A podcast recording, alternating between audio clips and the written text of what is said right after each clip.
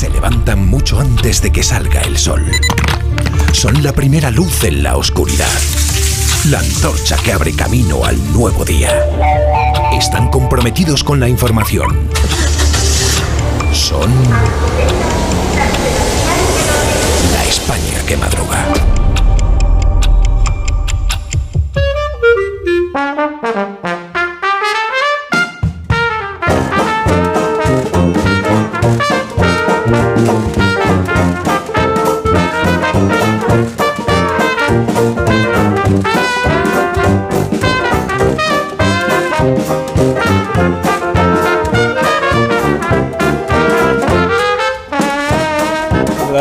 Que madruga en viernes. Profesor Rodríguez Brown, buenos días.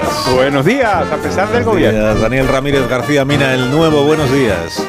De repente ningún español sabe quién es Stormy Daniels.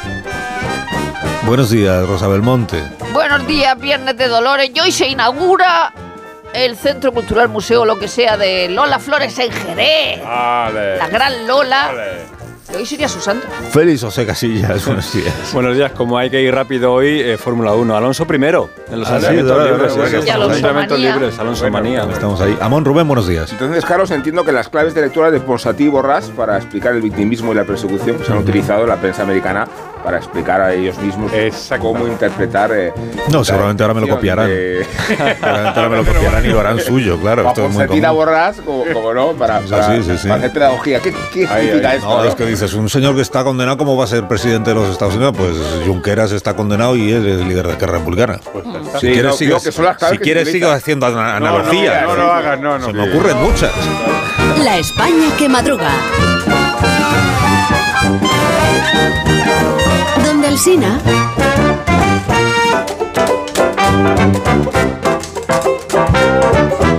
No llegamos al repaso hoy. 20 no llegamos. minutos para las 7 de la mañana en Canarias, una, una hora más en el resto de España y 7 en Dale.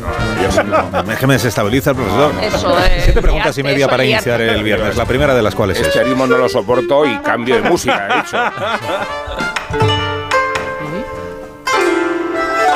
¿Qué piensa Feijó de la visita de Sánchez al palacio del tío Sí? La segunda. ¿O no será acaso el tío No. Sí el ejemplo más evidente y más poderoso de lo que entendemos por un autócrata? La tercera. Ana Obregón ha contraprogramado el acontecimiento geopolítico, pero puede negarse que Sánchez ha adquirido una talla internacional de estadista, de que España pesa más fuera de España de cuanto sucedía en los años anteriores. La cuarta. Que me conmuevo. Ahora bien, ¿cómo va a explicar Pedro al tío Xi que en su gobierno hay partidarios de la guerra de Ucrania y pacifistas de salón que se declaran totalmente contrarios? La quinta. ¿Qué margen de influencia tiene en realidad Sánchez para convencer al tío Xi de que presione a Putin para retirarse de Ucrania? El tío chino. Claro, el tío Xi es como Xi Jinping La exige sexta. que se le llame. Sexta, la sexta. ¿O será el tío Xi quien seduzca a Sánchez para convencerle de que el plan de paz de Beijing es la verdadera solución al conflicto? La séptima. Me conmuevo. ¿Hasta qué punto los intereses comerciales de España y China van a subordinar las alusiones a un país que pisotea las libertades, censura la prensa, funciona con régimen de partido único, se anexiona territorios y depura con técnicas genocidas a las minorías étnicas? Y la medida que es la última. Profesor, ¿Qué? ¿ha logrado conciliarse el capitalismo salvaje y el comunismo feroz en un país que... Los periódicos de qué tratan esta mañana, Dani. Pues Donald Trump, profesor, es el primer expresidente imputado en la historia de los Estados Unidos. Debemos reconocerle haberlo conseguido a través de un suceso a su altura, los pagos en negro a una actriz porno para que ella callara en campaña electoral las historias sexuales entre ambos. Sin que sirva de precedente y con la venia del Tito Rodríguez Brown, esta revista de prensa empieza hoy por el Wall Street Journal, que explica un detalle importante. Los medios han averiguado que la imputación tiene que ver con la actriz porno, pero no se conocen los cargos con exactitud, dice el Wall Street Journal. En Nueva York, los jueces suelen mantener los cargos en secreto hasta que los acusados hacen su primera comparecencia ante el tribunal. En España sabemos incluso cuándo salen al baño los jueces durante sus deliberaciones, por no hablar de los líos del CGPJ. Imputación porno en Estados Unidos, nosotros hacemos porno con las imputaciones. La actriz, guionista y directora se llama Stormy Daniels. Es su nombre artístico. El Daniels lo eligió por el Jack Daniels, por hablar con propiedad Jack Daniels. Eso es. Trump, según las crónicas, lo niega todo y dice que está sufriendo una caza de brujas por parte de sus adversarios políticos. El Washington Post dice que Trump comparecerá ante la justicia este martes y el New York Times aporta este detalle. Durante décadas, Trump ha logrado evadir las acusaciones penales a pesar de repetidas investigaciones, lo que le reportó cierta aura de invencibilidad legal que esta ¿De acusación amenaza ahora con... Ah, de invencibilidad. Ah, yo también entendido imbécil. Tú sigue, sigue. Entendí No, lo he dicho sin querer, pero lo he dicho. Perdón. Veremos cómo evoluciona. Lo que para otro candidato sería un palo, para Trump podría ser un espaldarazo. Ansorena, el corresponsal de ABC, cuenta que algunas encuestas pronostican un auge del trumpismo tras esta imputación. Voy ahora con la prensa nacional. Siempre leo primero la internacional, como Pedro Sánchez cuando se levanta. Hoy no les quepa duda, Sánchez habrá leído con mucho interés la prensa china. Luego se reunirá con el presidente Xi Jinping. El país, Sánchez pide a China que se abra para impedir que Occidente se cierre. El presidente español reclama sí que ayude a parar la guerra y evite el proteccionismo. Y en España seguimos a vueltas con nuestras historias favoritas. Por ejemplo, en el español, Interior compra drones a un empresario de la trama de Tito Berni detenido hace mes y medio. Para no decepcionar, podemos decir que continúa ampliándose el fantástico dramatis personae de la trama, Churumbel, Chocho Volador, Papá, Tito Berni. José Suárez Estevez, el empresario que conocemos hoy, es apodado El Drones. Y el Drones asegura en las grabaciones del sumario que su buena relación con el general de la Guardia Civil le reportó jugosos negocios. Más corrupción. Laura Borras, actual líder del partido de Carles Puigdemont, era presidenta del Parlamento, pero se le suspendió en el cargo. Acaba de ser condenada a cuatro años de cárcel y 13 de inhabilitación por falsedad en documento oficial y prevaricación. Borras troceó contratos de una institución pública entre 2013 y 2018 para poder adjudicárselos a dedo a un informático amigo suyo.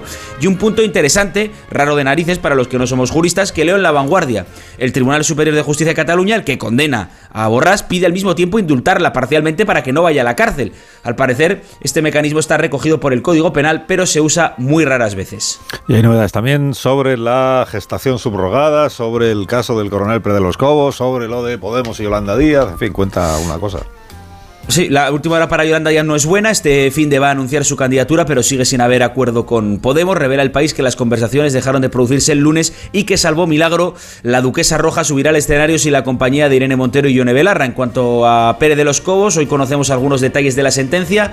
Portada de ABC, la sentencia del Supremo hunde a Marlasca. El tribunal recuerda que Pérez de los Cobos tenía una orden expresa de la juez de guardar silencio sobre las pesquisas del 8M y no ve admisible la interferencia del ministro.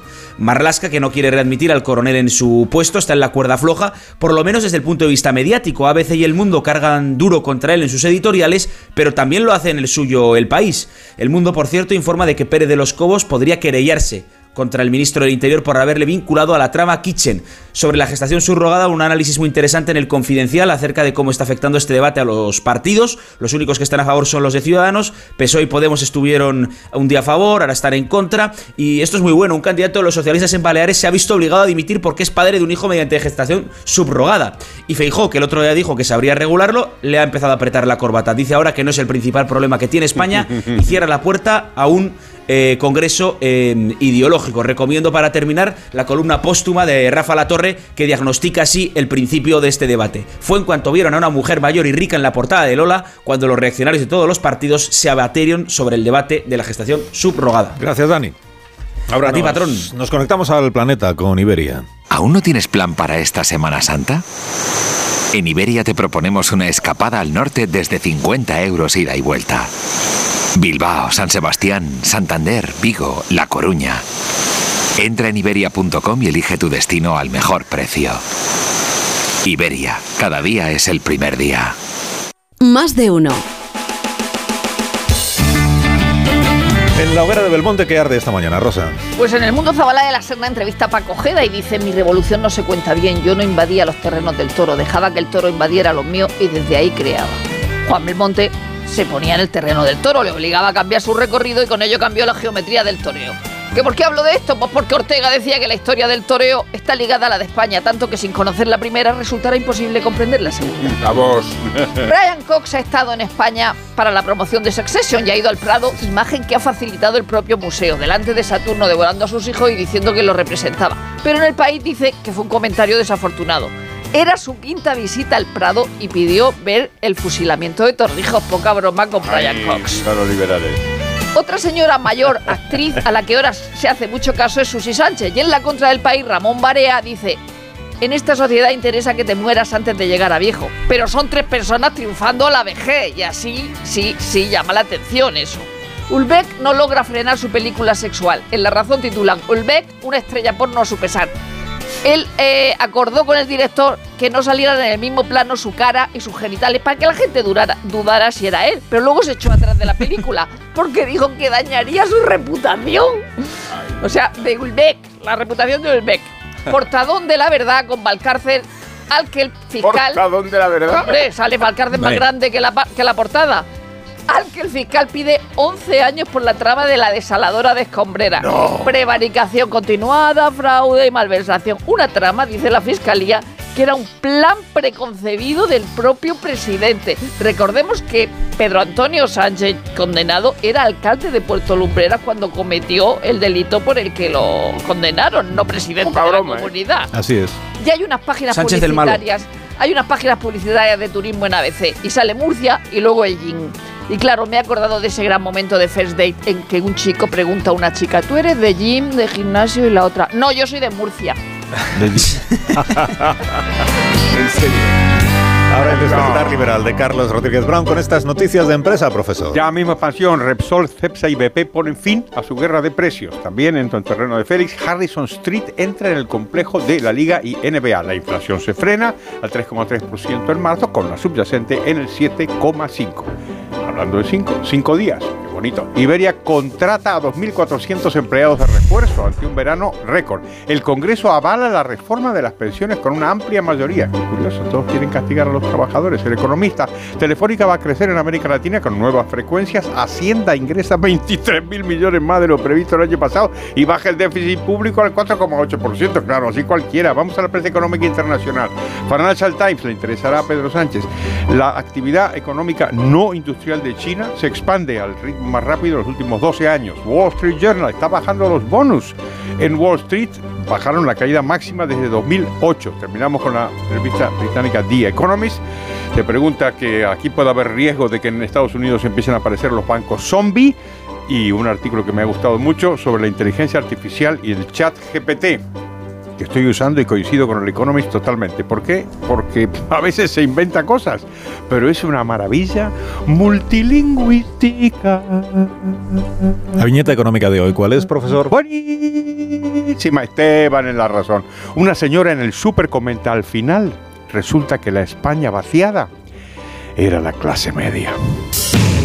De la actualidad del deporte que contamos, Félix José Casillas. Pues Alcaraz que está haciendo sus deberes y como en la inflación, en la comparación con el año pasado, Carlitos sigue arriba, pero ya no es el subidón del año pasado cuando en el mes de marzo el tenista murciano aspiraba a ganar su primer torneo importante. La próxima madrugada va a disputar otra vez las semifinales del torneo en Florida después de haber ganado en California. El estadounidense Fritz aguantó una hora y 20 minutos. El próximo rival va a ser el amigo Sinner, en lo que pasa por ser el duelo del futuro, aunque el italiano haya frenado su crecimiento. Hace cuatro años Alcaraz y Sinner se enfrentaban en la final de un torneo En Alicante. Habrá finalista ruso porque Medvedev y Kachanov se ven por el otro lado. Dato muy esperanzador, lo de Fernando Alonso a punto de acabar los segundos entrenamientos libres del Gran Premio de Australia. Alonso primero, Sainz quinto, la carrera el domingo a las 7 de la mañana. Difícil contener la Alonso manía que ha llevado al piloto asturiano a ser hoy la portada en Francia. En el equipo, Aston Martin se han convertido en una máquina de ganar, dice en esa entrevista. Comienza hoy una semana de pasión para Osasuna, vuelve la liga con un Mallorca Osasuna en Palma. Ahí, ahí. La semana que viene, martes y miércoles, los partidos de vuelta de la Copa del Rey, Atlético Osasuna y el clásico Barça-Real Madrid, que será el último de momento en el Camp Nou, porque el Barça va a jugar hasta 2024 en Montjuic. En el Día de la Patata, una patata caliente para los directivos de la Porta, porque ya está en marcha una operación arriesgada que puede cambiar la historia del conjunto azulgrana, que necesita un crédito de 1.500 millones y con un formato de financiación que se espera conocer este viernes. Y por cierto, el último partido de la jornada, Atlético de Madrid-Betis, mala hora, 9 de la noche en España, para que el partido se vea en China.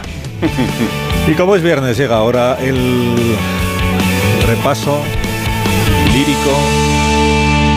El repaso lírico de la semana. Recreación del poeta venezolano Abigail Lozano. Abigail Lozano. Habrá vacaciones, pero también problemas. En la distancia distan ecologistas de proteger el medio ambiente con su arrogancia. Te lo dijo Mirabet, que habló del incendio en Castellón. Para unos iluminados, quienes talan árboles, criminales son. talar nuestras carteras quieren Sánchez y Escribá, pero la gente rechaza impuestos y cotizaciones y con su voto se va. El ministro va y viene, encantado con la reforma de las pensiones. En cambio, los contribuyentes desconfían de acosos y apretones. Por eso te dijo Maroto que no quiere tocar la fiscalidad. Los madrileños reaccionan contra quienes los crujen, de verdad. De verdad me gusta Mónica Carrillo, cuyo libro evoca pasiones. Te contó además, bendita sea, que ha escrito canciones no las podrá entonar en más de uno. ¡Qué pena! ¡Qué feo! Porque resulta que tú eres riguroso, inclemente y filisteo. Adiós, profesor. ¿Filisteo? Filisteo muy bueno, sí. ¿Filisteo? Lo he dicho, lo he dicho, es verdad. Tenga una buena Semana Santa. Adiós. ¿Filisteo? Adiós, filisteo. te habían llamado eso. Haga penitencia. Te han llamado moderadito, pero filisteo no. A menos en Canarias. Ahora Fuera del continuamos. país.